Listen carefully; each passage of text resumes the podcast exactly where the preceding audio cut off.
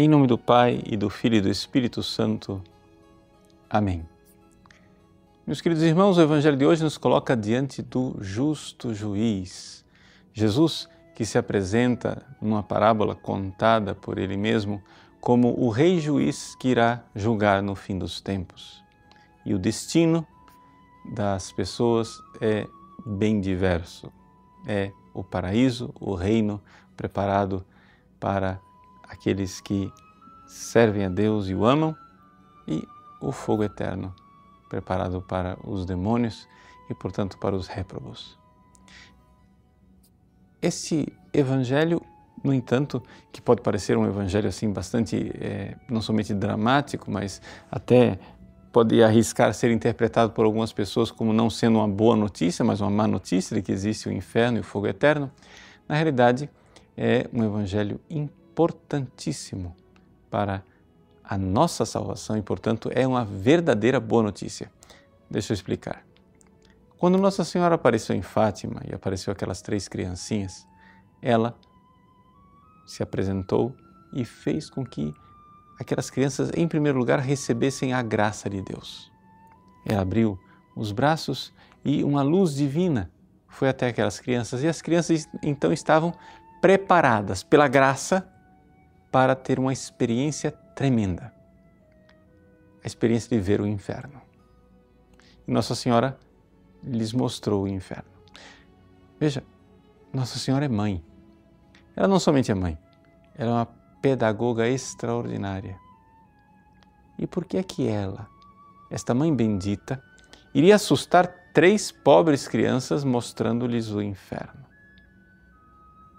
Porque exatamente esta visão do inferno fez com que estas crianças se santificassem. Se santificassem por quê? Porque começaram a ver o que é que significava a loucura do pecado. E dali para frente começaram uma vida apostólica de rezar e de sacrificar pela salvação dos pobres pecadores. Né?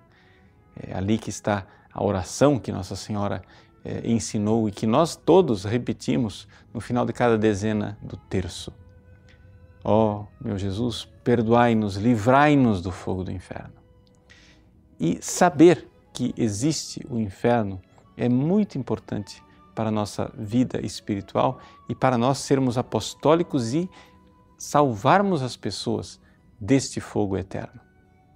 Veja, quando o diabo quer perder uma alma, a primeira coisa que ele faz é convencer esta alma de que o inferno não existe.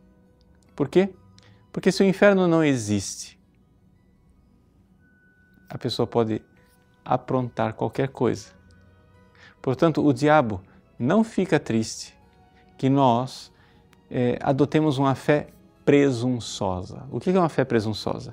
A fé presunçosa é daquela pessoa que é, crê que Deus é misericordioso, mas não crê na existência do inferno e, portanto, já que o inferno não existe e Deus é misericordioso, tudo que eu fizer ou aprontar será aceito por Deus, que não é um Deus pai, é mais um Deus vovô, um Deus que tudo aceita e que tudo tolera.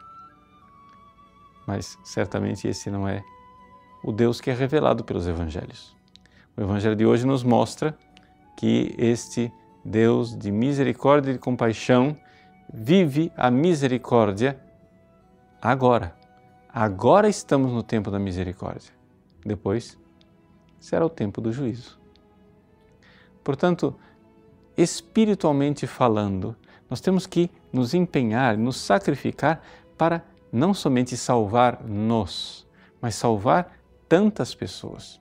Se Jesus no Evangelho elogia e diz é, é, que Vinde benditos, porque eu estava é, pobre, doente, é, prisioneiro e fizestes obras de misericórdia corporal para comigo, quanto mais não será o elogio de Jesus para aqueles que fizerem as obras de misericórdia espiritual, rezando, pregando e fazendo de tudo para alcançar a salvação daqueles que estão na rampa do inferno que a quaresma seja também ela apostólica, seja uma quaresma em que nós nos dedicamos a salvar, salvar muitas almas para Deus. Deus abençoe você. Em nome do Pai, e do Filho e do Espírito Santo. Amém.